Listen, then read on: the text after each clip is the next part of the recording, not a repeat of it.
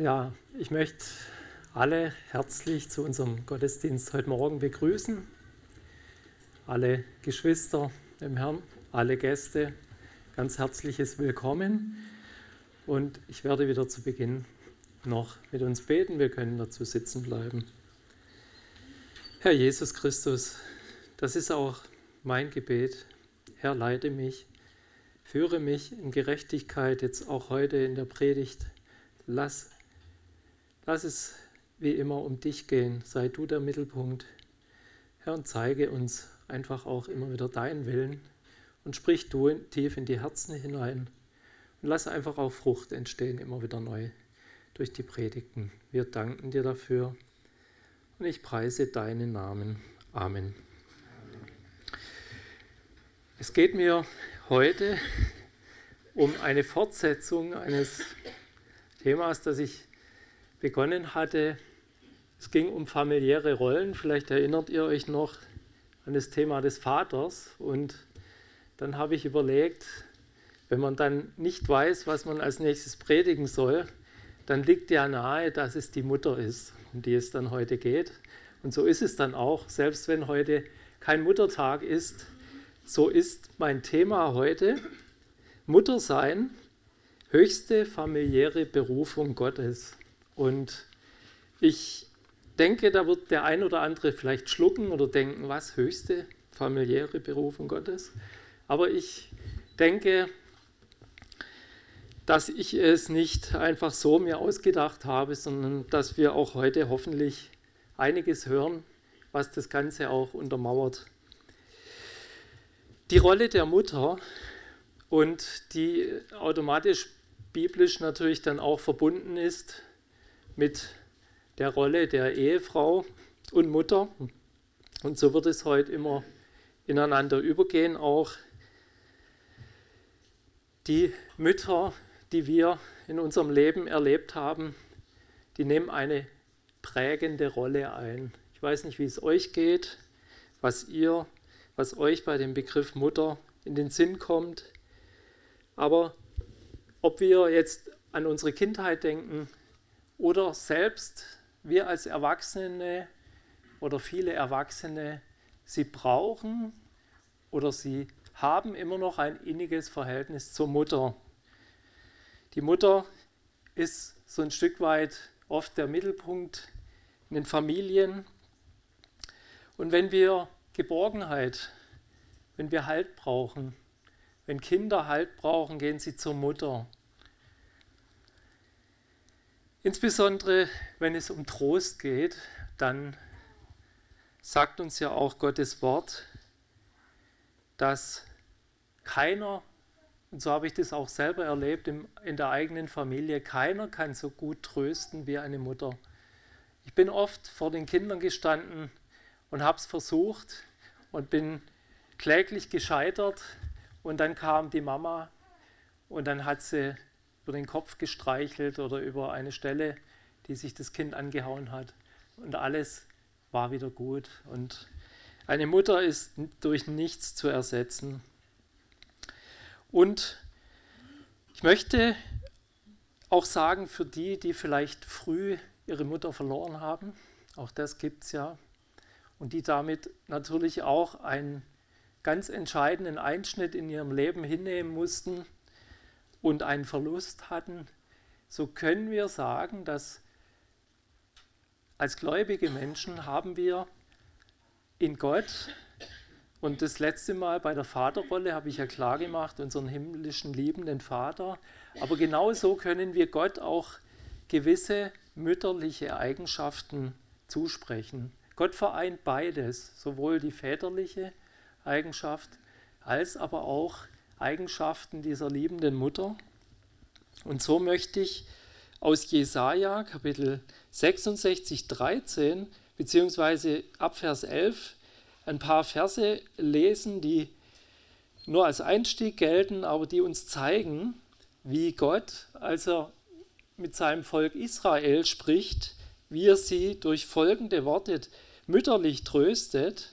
Da heißt es, da wird Jerusalem personifiziert und indem ihr euch satt trinkt an ihrer tröstenden Brust, indem ihr euch in vollen Zügen labt an der Fülle ihrer Herrlichkeit.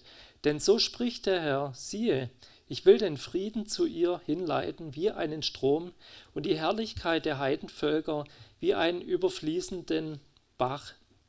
Und ihr sollt gestillt werden. Man wird euch auf den Armen tragen und auf den Knien liebkosen, wie einen, den seine Mutter tröstet, so will ich euch trösten. Ja, in Jerusalem sollt ihr getröstet werden. Ein Mensch, der ohne Mutter aufgewachsen ist, bin ich überzeugt, wenn er zum lebendigen Glauben an Jesus Christus findet, kann von Gott mütterlich getröstet werden durch Liebe, durch Versorgung, durch ein Getragensein und selbst durch Zärtlichkeit von Gott. Und ich möchte die heutige Predigt in drei Abschnitte gliedern. Der erste Abschnitt, da geht es darum, die Mutterrolle von Gott her erkennen. Der zweite Abschnitt dann die Mutterrolle von Gott annehmen. Und der dritte Abschnitt in der Mutterrolle zur Erfüllung kommen. Zu dem ersten Abschnitt die Mutterrolle von Gott erkennen. Gibt es eine Vorbereitung oder eine Einführung? Ich gucke jetzt mal auch junge Mädchen an in die Mutterrolle. Und mir ist eins aufgefallen, selbst wenn ich noch weiß, dass bei uns in der Familie auch die kleinen Mädchen gerne mit Puppen spielen und dann diese Mutterrolle schon in frühester Kindheit einüben, weil es in ihnen drin steckt. Aber wenn man dann die Station des Lebens des, der jungen Mädchen, Kleinmädchen, jungen Mädchen, Damen dann anguckt, dann geht es eben erstmal los mit Kindergarten, Schule, dann irgendwann vielleicht das Abitur oder mittlere Reife oder Hauptschulabschluss. Und dann geht es um eine Ausbildung, geht es um Studium und immer steht eigentlich was ganz anderes im Mittelpunkt. Da, da steht die eigene Leistung, ich muss bestehen, ich muss durchkommen, ich muss Theorie pauken vielleicht und es steht im Mittelpunkt, sage ich mal, dass dass man seine eigene Zukunft ein Stück weit gestaltet und mit einem Abschluss vielleicht krönt. Und dann für junge Frauen plötzlich kommt eine, ein neuer Lebensabschnitt vielleicht. Sie finden einen Partner, haben, entscheiden sich für Ehe und Familie und dann stehen sie plötzlich vor einem ganz neuen, herausfordernden Lebensabschnitt. Vorher sind sie geistig extrem gefordert vielleicht noch gewesen, viel Kopfarbeit und jetzt kommt so was ganz anderes. Sie müssen mit kleinen Kindern umgehen, vielleicht keine Kommunikation, wie sie es gewöhnt waren, keine vielleicht intellektuellen Gedanken in dem Moment, wo die Kinder klein sind. Und die, der junge Mensch, das junge Mädchen steht ab einem gewissen Punkt vor dieser Entscheidung, möchte ich in meinem Leben diese Weichenstellung überhaupt gehen? Ja, was will Gott von mir? Will er, dass ich, dass ich Mutter werde und Familie habe? Oder will er vielleicht eher, dass ich mich beruflich verwirkliche? Und es kann natürlich für denjenigen, der sich für das Muttersein entscheidet, zunächst mal gar nicht so einfach sein, weil man diesen Kontrast, der dann passiert, der kann schon manchmal zur Betroffenheit und Frustration führen in der einen oder anderen Sache. Und vielleicht sogar kommt eine Frage auf wie, wann hat es mal ein Ende? Oder vielleicht auch die Frage, kann ich mit dieser Aufgabe der Hausfrau und Mutter tatsächlich einen positiven Beitrag für die Gesellschaft bringen? Ich bin überzeugt, wenn Gott dir eine Rolle gibt, dann will er mit dieser Rolle und in dieser Rolle das Beste für dich. Aber leider möchte ich darauf eingehen, wie es vor allem jungen Mädchen, Frauen heute in der Gesellschaft oft ergeht. Der übliche Lauf der Gesellschaft. Was gilt heute in, der, in dieser Welt da draußen? Was für Werte zählen da? Ist man da als Hausfrau und Mutter noch angesehen? Wird man wertgeschätzt? Ich glaube, viele Frauen suchen nach einer in Anführungszeichen befreiten Identität, nämlich sie wollen Ansehen, sie wollen in der Gesellschaft auch jemand sein. Und wie schafft man das am besten? Indem man den beruflichen Interessen nachgeht, vielleicht Karriere, vielleicht Macht und Moneten anstrebt.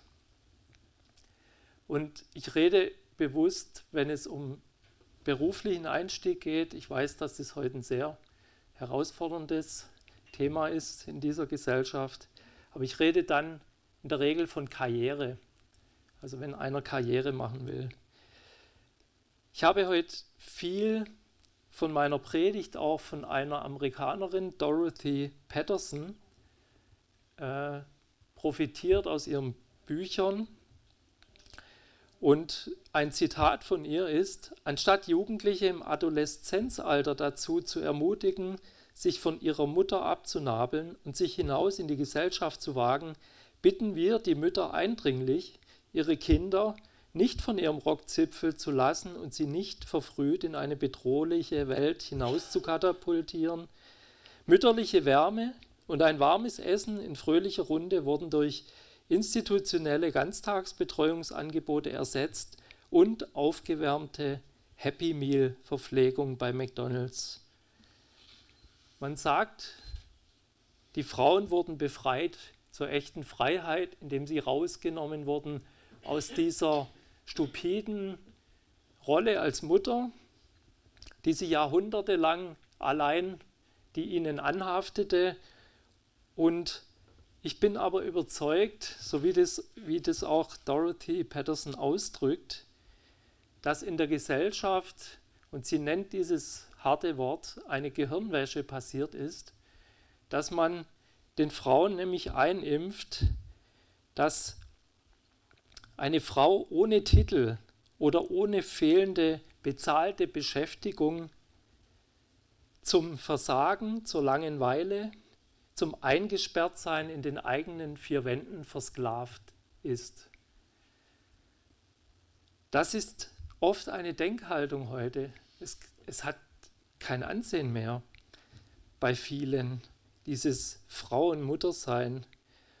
Und im Jesaja-Buch steht ein Vers, den wir als Gläubige sehr ernst nehmen sollten. Jesaja 29, Vers 10, da heißt es: Soll denn das Geschöpf zu seinem Schöpfer sagen, er versteht es nicht?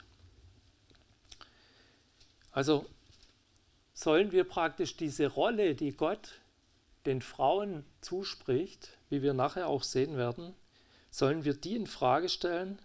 Da nimmt man der Frau ihre von ihrem Schöpfer zugedachte ursprüngliche Bestimmung.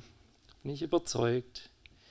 Und Dorothy Patterson sagt auch weiterhin, dass wenn eine Frau einen Beruf annimmt und Karriere anstrebt, also das, ist, das muss immer im Vordergrund stehen. Also wenn, wenn der Frau, wenn, die, wenn der, der Beruf der Frau praktisch dann ein Übergewicht auf Karriere gegeben wird, kann das den natürlichen Nestinstinkt und diesen Mutterinstinkt sogar hemmen, weil die Prioritäten einfach umgekehrt sind im Leben.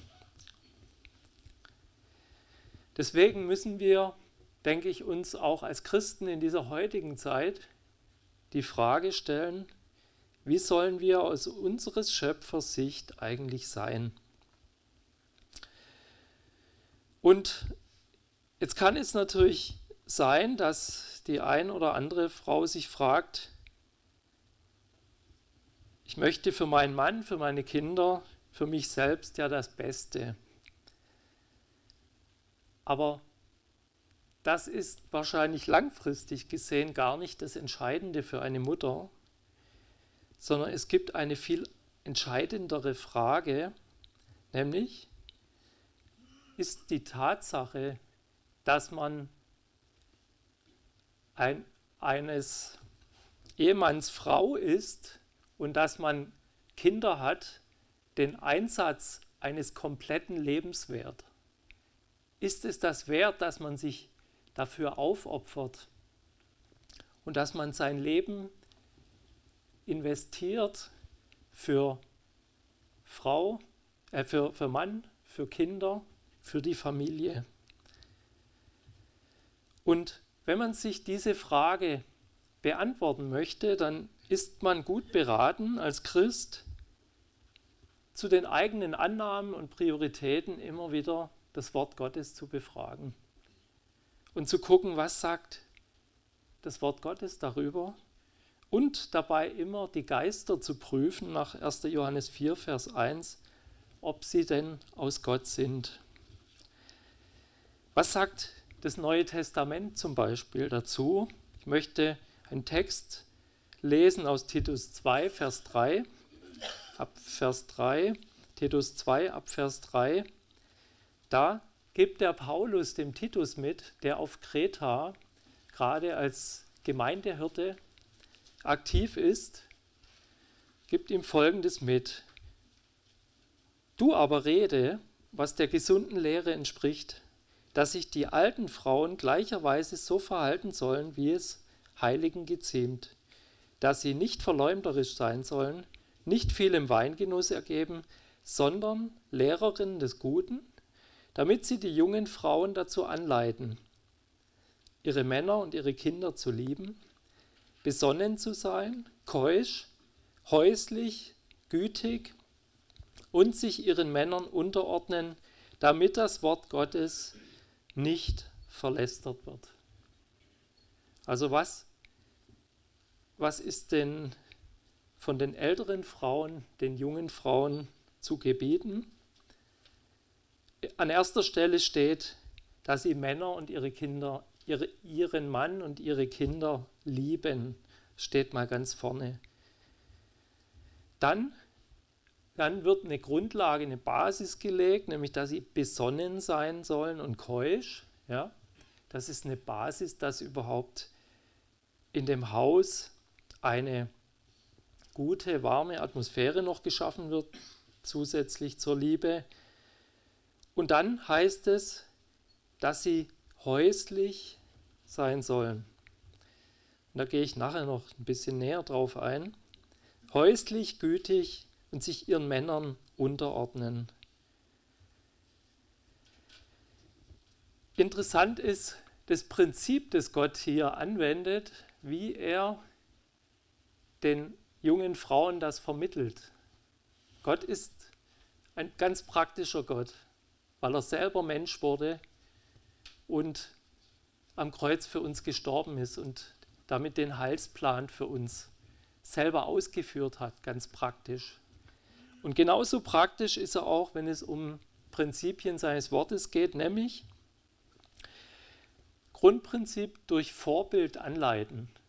Wenn eine junge Frau einer anderen jungen Frau sagt, sei doch ein bisschen häuslicher und mach doch alles daheim ein bisschen besser, dann sagt die vielleicht, ja, guck mal auf deine eigene, auf deinen eigenen Haushalt und wie sieht es denn bei dir aus?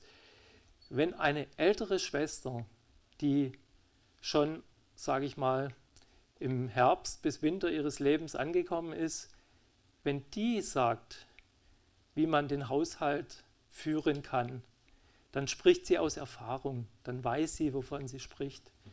Dann ist das mit Taten belegt, in der Praxis erprobt und mit viel Erfahrung behaftet.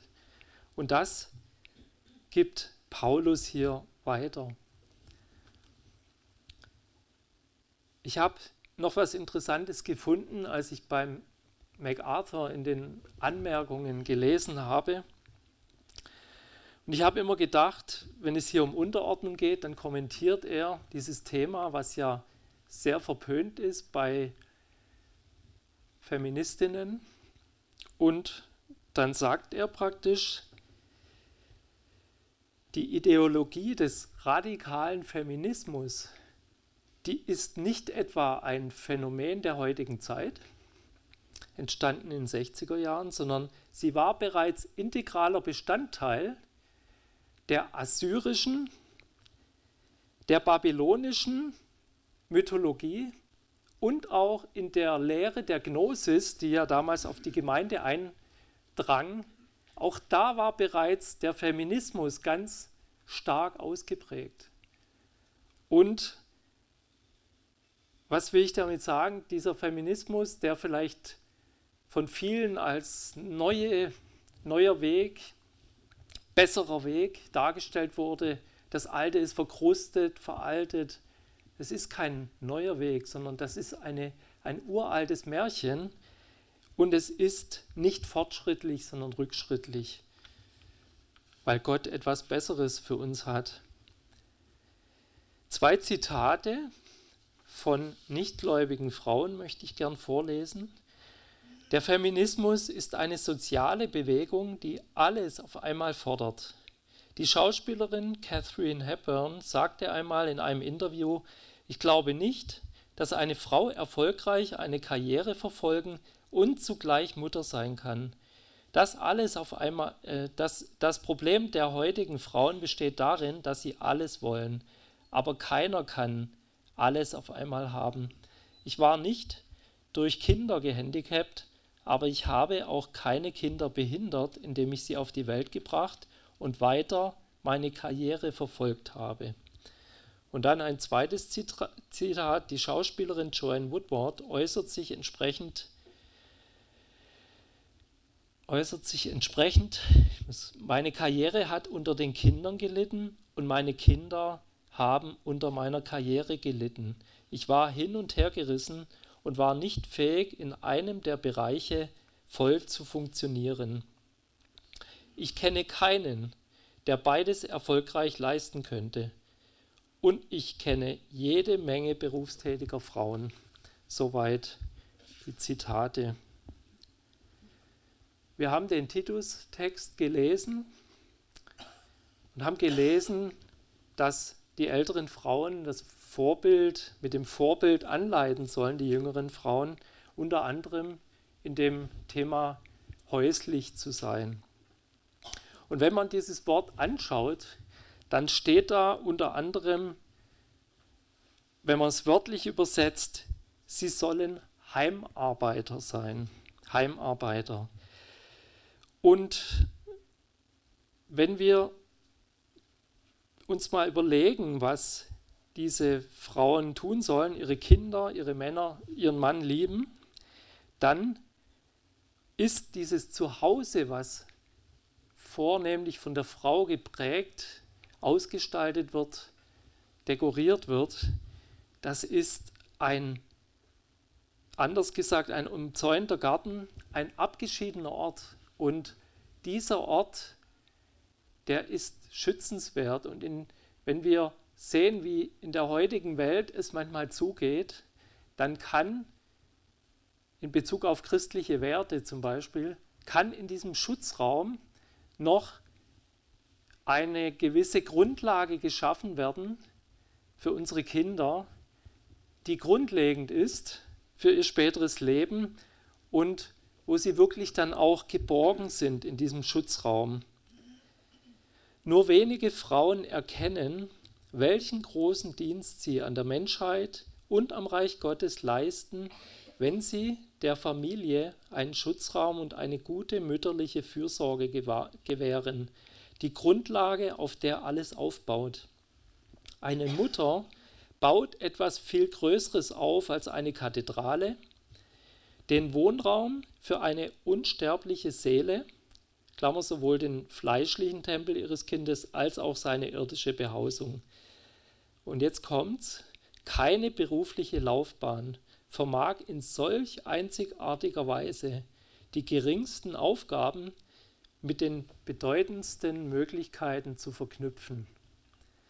Es ist einfach ein Vorrecht, diese mütterliche Wärme in diesem mütterlichen Zuhause gestalten zu dürfen und damit wirklich auch Menschen zu formen.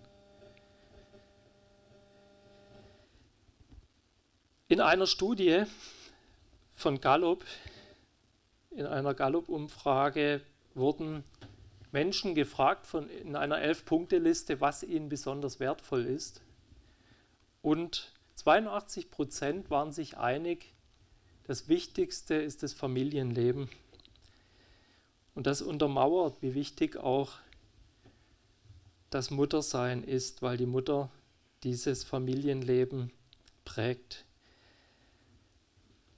Ein Buch in der Bibel, das in besonderer Weise dieses Frau- und Muttersein hervorhebt und auch dieses familiäre Zusammensein ist in den Sprüchen zu finden. Zunächst sind dort viele zwischenmenschlichen Themen behandelt, aber im Buch Sprüche 31 finden wir den Text, der heute im Zentrum dieser Predigt auch stehen wird, die tugendhafte Frau. Sprüche 31 ab Vers 10. Und ich lese diesen Text. Sprüche 31 ab Vers 10.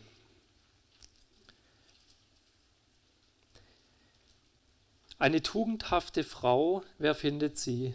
Sie ist weit mehr wert als die kostbarsten Perlen. Auf sie verlässt sich das Herz ihres Mannes, und an Gewinn mangelt es ihm nicht. Sie erweist ihm Gutes und nichts Böses alle Tage ihres Lebens. Sie kümmert sich um Wolle und Flachs und verarbeitet es mit willigen Händen. Sie gleicht den Handelsschiffen aus der Ferne, bringt sie ihr Brot herbei. Bevor der Morgen graut, ist sie schon auf, sie gibt Speise aus für ihr Haus und bestimmt das Tagewerk für ihre Mägde. Sie trachtet nach einem Acker und erwirbt ihn auch. Vom Ertrag ihrer Hände pflanzt sie einen Weinberg an. Sie gürtet ihre Lenden mit Kraft und stärkt ihre Arme.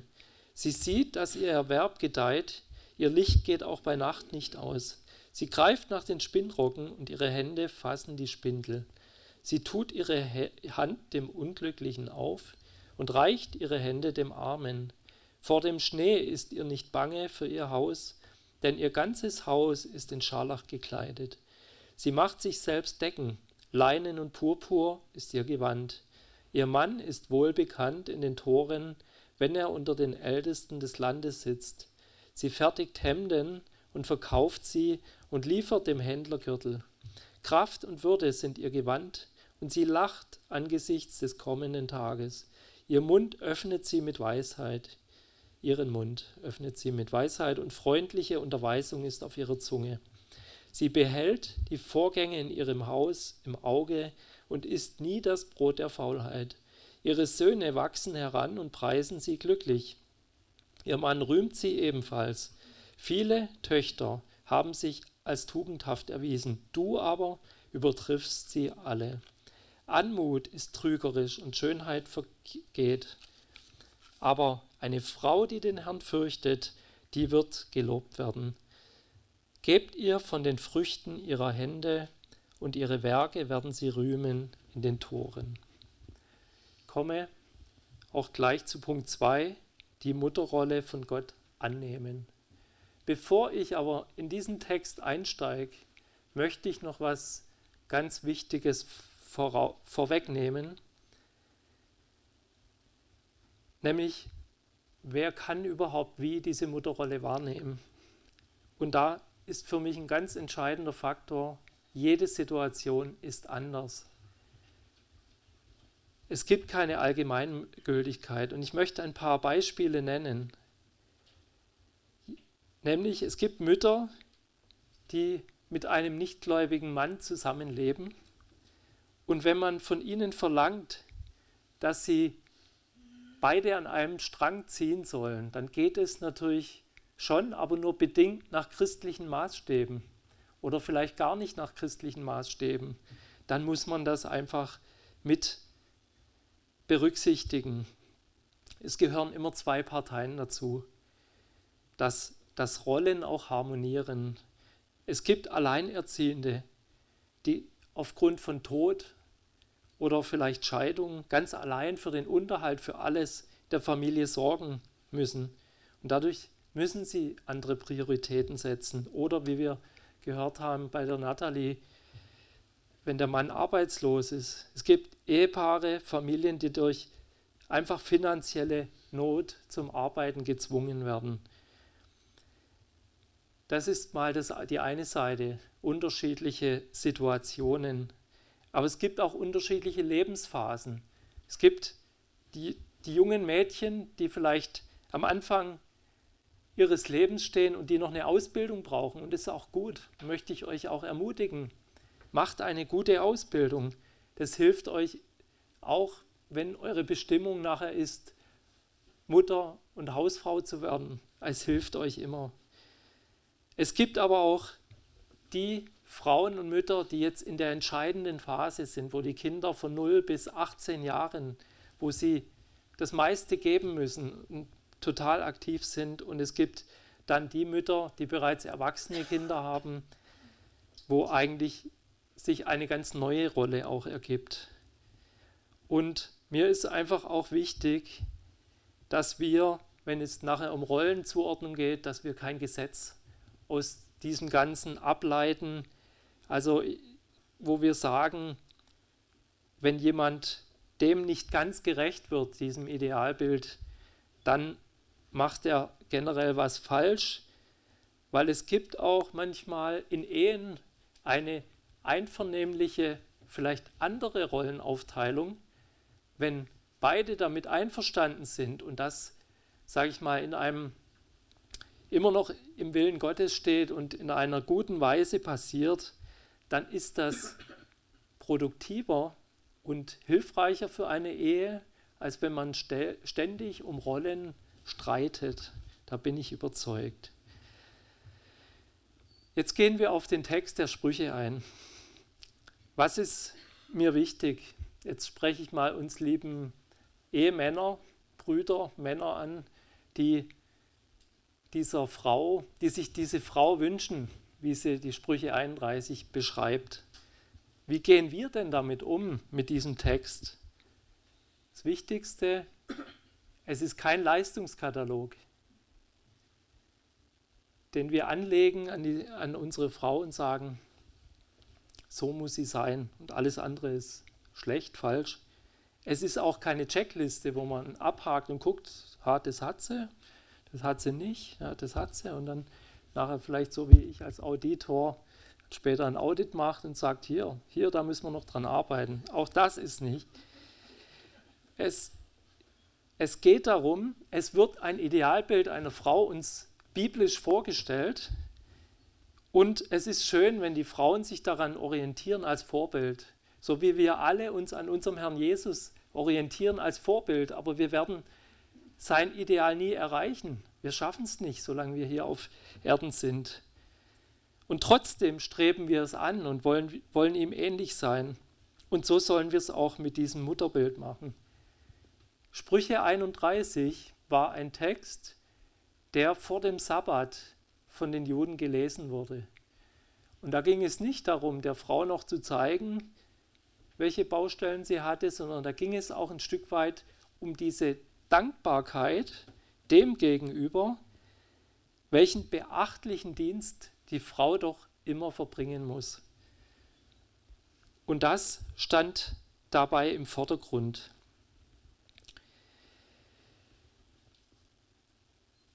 Wenn wir den Text auf, als Ganzes auf uns wirken lassen, dann steht in diesem Sprüche 31 Text die persönliche und häusliche Schaffenskraft der Frau im Vordergrund.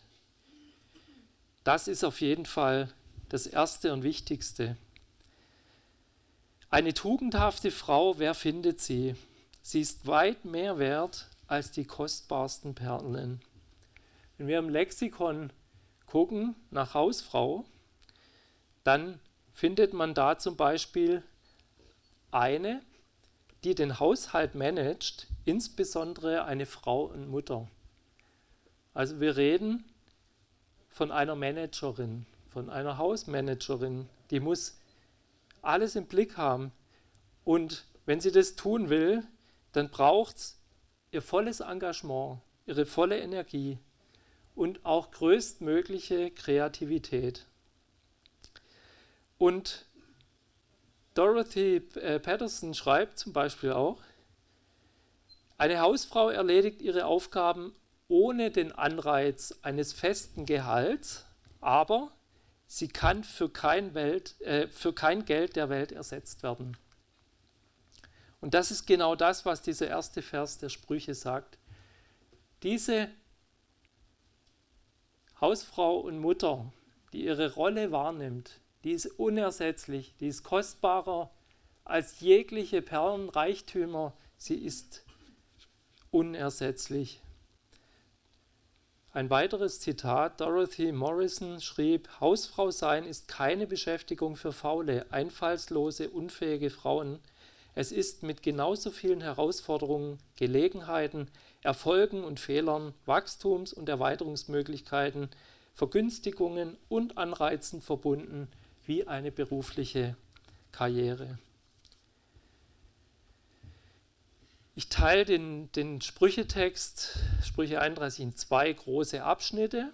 Die Verse 11 bis 19 bis 20b stellen vorrangig den Dienst der Frau innerhalb der Ehe und Familie dar und dann der Resttext ist dann der Dienst nach außen. Zunächst der Innendienst. Auf sie ist Verlass, kann, kann man deutlich herauslesen, weil ihr Mann verlässt sich auf diese Frau nach Sprüche 31, weil sie ihre Aufgaben verbindlich wahrnimmt. Und was ist die Folge davon? Hier schreibt der Text, an Gewinn mangelt es ihm nicht, weil sie verlässlich ist.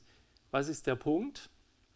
Die Frau hält dem Mann den Rücken frei und der Mann kann seinem Beruf und seinem Aufgaben, Pflichten nachgehen und es stärkt ihn wiederum, sodass er seinem Beruf mit seiner Energie nachgehen kann und damit auch gewinnbringend unterwegs ist. Weiterhin erweist sie ihrem Ehemann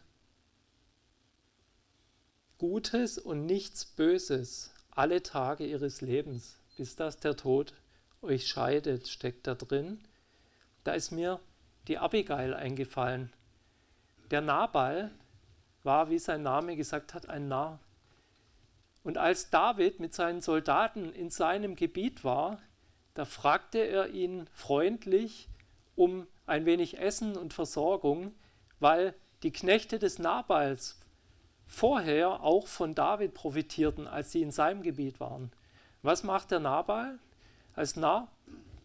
Was will mir dieser, wer ist dieser David? Kenne ich gar nicht. Ja, und der soll mir gestohlen bleiben. Der kriegt nichts. Gott sei Dank gab es eine weise Abigail, seine Frau, die das mitbekommen hatte. Und was macht sie? Sie lädt Brot, Weinschläuche, Lämmer auf und dann fährt sie dem David entgegen, der bereits schon kriegerisch gestimmt ist und der alle niedermetzeln wollte und, und gibt ihm einfach diese Anerkennung und das Essen und die Folge ist Friede. Und sie hat, sie hat nochmal den Tod von Nabal abgewendet durch ihre Weisheit und Güte. Wolle und Flachs, Handarbeit, Nähen, heute nicht mehr so populär, ist eine weitere Eigenschaft dieser tüchtigen Frau. Ich denke, es ist immer noch schön, wenn Schwestern auch nähen können, aber manchmal ist die Arbeit so aufwendig und umfangreich, da sind Dinge natürlich in unserer heutigen Zeit auch schneller gekauft. Es gibt alles. Wir leben da wirklich in, einer, in einem Wohlstand, der seinesgleichen sucht. Sie versorgt die, ihre Familie mit Lebensnotwendigen. Kein Weg ist ihr zu weit. Sie geht früh morgens schon aus dem Haus und nimmt alle möglichen Entfernungen auf sich, nur damit sie und wird mit Handels, Kriegsschiffen verglichen. Nur damit, damit sie die Familie ernährt und versorgt. Ihr Tag fängt sehr früh an und hört spät auf. Und das Ganze in Summe kann man dann auch mit Wirtschaften vielleicht vergleichen. Sie, sie erwirbt einen Acker, lesen wir, dann baut sie ihn an. Von dem Ertrag kauft sie einen Weinberg und macht Gewinn. Und so ist praktisch ihre Tätigkeit, die sie über die Familie hinaus dann noch tut, sogar noch gewinnbringend und erweiternd für die Familie. Und weil sie so fleißig ist, wächst sogar noch ihre Kraft und Ausdauer und Widerstandsfähigkeit. Und man kann es so auf den Punkt bringen, sie sorgt in ihrem Umfeld für vielfachen Nutzen, nämlich dem eigenen Haushalt, dem Ehemann, dann den Händlern, sich selbst und schließlich noch den Armen und Bedürftigen. Allen nützt sie. Zusammengefasst, sie ist eine Managerin der häuslichen Angelegenheiten und alle um sie herum profitieren von, ihrer, von ihrem Fleiß und ihrer Arbeit. Der zweite Abschnitt, der Dienst nach, nach außen. Das mit den Armen und Bedürftigen hatten wir bereits schon angesprochen. Sie versorgt sogar diese. Sie schützt ihr Haus, richtet es für kalte Winter aus durch Decken, durch warme, warme Stoffe. Sie trägt selber schöne Kleidung und sie kann aber selbst mit dem Überschuss aus ihren Handarbeiten noch Handel treiben verkauft Hemden, wie wir lesen, Gürtel. Und auch da zusammengefasst verbindet sie folgende Tugenden, Kraft, Würde, Fleiß, Übersicht im Haushalt, Zuversicht und Weisheit. Und wenn sie unterweist, lesen wir, dann tut sie es freundlich. Und die Frucht, die sie daraus erhält. Ihre Söhne preisen sie glücklich, ihr Mann rühmt sie ebenso. Der Lob, du bist die Beste. Aber jetzt noch eine Anmerkung aus unserem Eheandachtsbuch zu diesem Text. Obwohl diese Frau gelobt wird, Sie schaut, wie es in ihrem Hause zugeht und isst ihr Brot nicht mit Faulheit, war sie nicht vollkommen. Ihr Lob gründet sich nicht auf die Ordnung im Haushalt, sondern darauf, dass sie dem Wichtigen den Vorrang gab. Tragisch, dass in den letzten Jahrzehnten die Leistung einer Hausfrau zu häufig nach Gesichtspunkten der Ordnung beurteilt wird.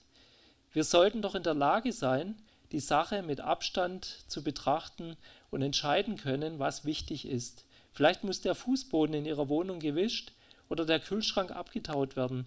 Vielleicht läuft den Kindern die Nase. So etwas kann ganz schön unter Druck setzen. Aber was spielt das in 10 oder 15 Jahren noch für eine Rolle? Welche bleibenden Erinnerungen werden die Kinder an sie haben? Wollen sie nicht, dass sie sich in erster Linie an ihre Liebe erinnern und an das Vorbild, wie man an Gottes Seite lebt. Ich denke, dass das immer im Vordergrund stehen darf und sollte, nämlich die Liebe, wie wir es schon von Anfang an gehört haben, diese Beziehung, liebevollen Beziehungen in der Familie und einfach Gott an erste Stelle setzen kommt zum dritten Abschnitt, in der Mutterrolle zur Erfüllung kommen.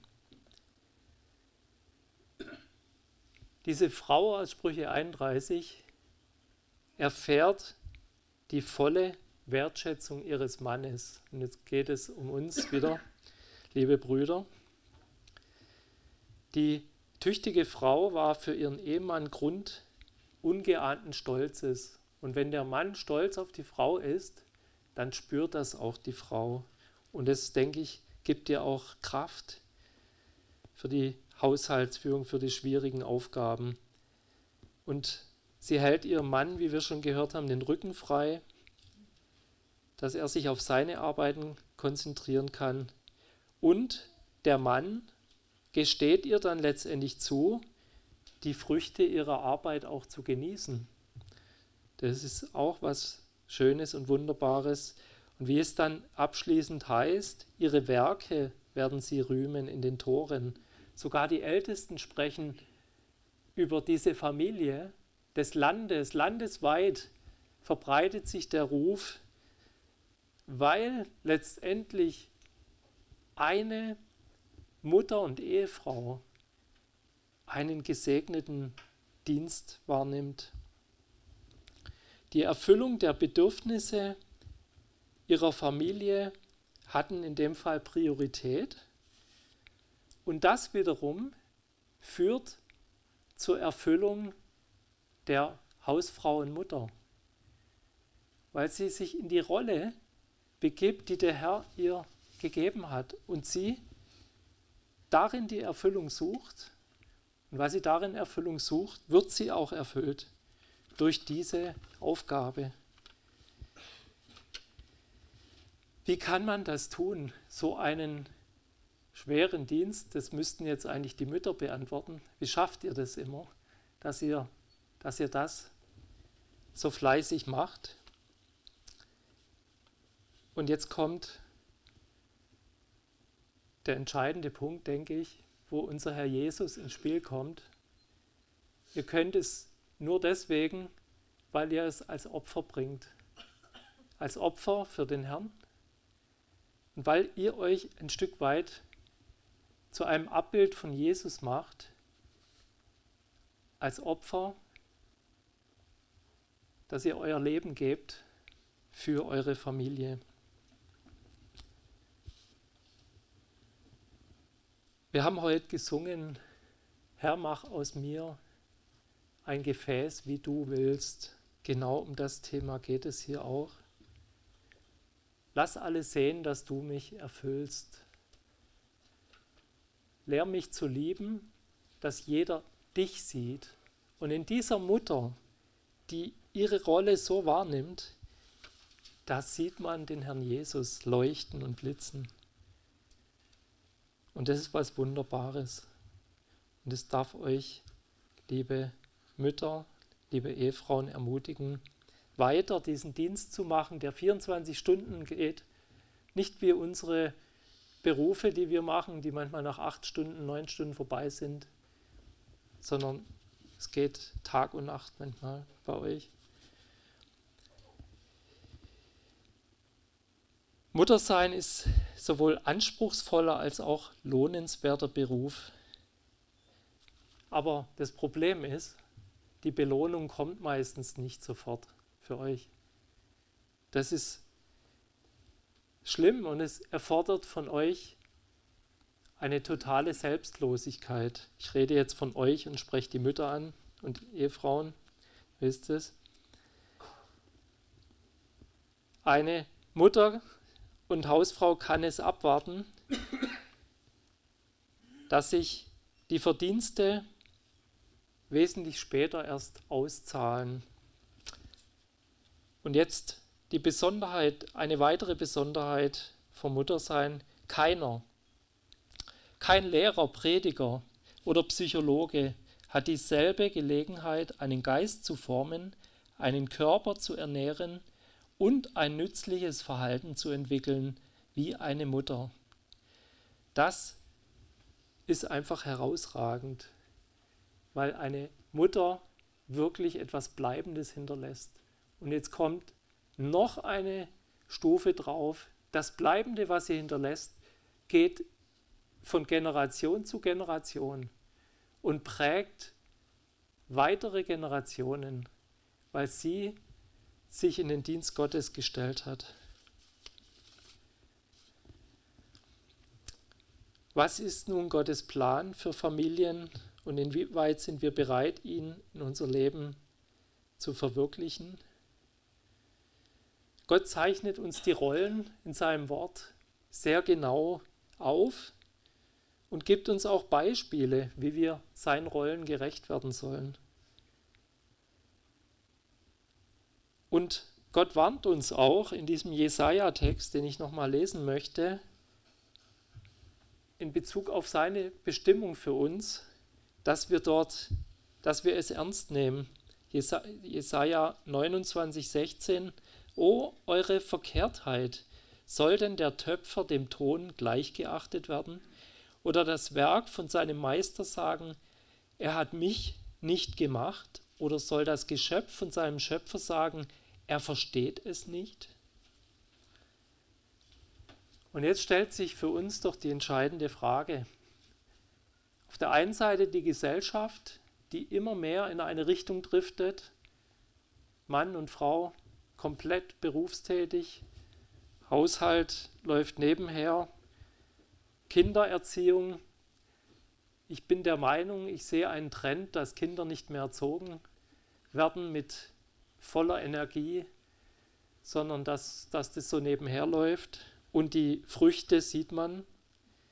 Stellen wir uns oder schaffen wir es, uns dieser Gesellschaft entgegenzustellen, die so funktioniert, mit Kitas und totaler Abgabe der Kinder? Wir haben wunderbare Beispiele in der Bibel, wie wir unsere Rollen gerecht werden. Und deswegen lasst uns das auch ernst nehmen, lasst es uns tun, jeder in seinem Umfeld, in seiner Möglichkeit. Und abschließen möchte ich in dieser Predigt mit einem Beispiel der Frucht, die einzig und allein einer Mutter zu verdanken ist. Und wenn wenn ihr dieses Mal irgendwann Gelegenheit habt, in, im Fernsehen zu sehen, es kam unter den emotionalsten Momenten.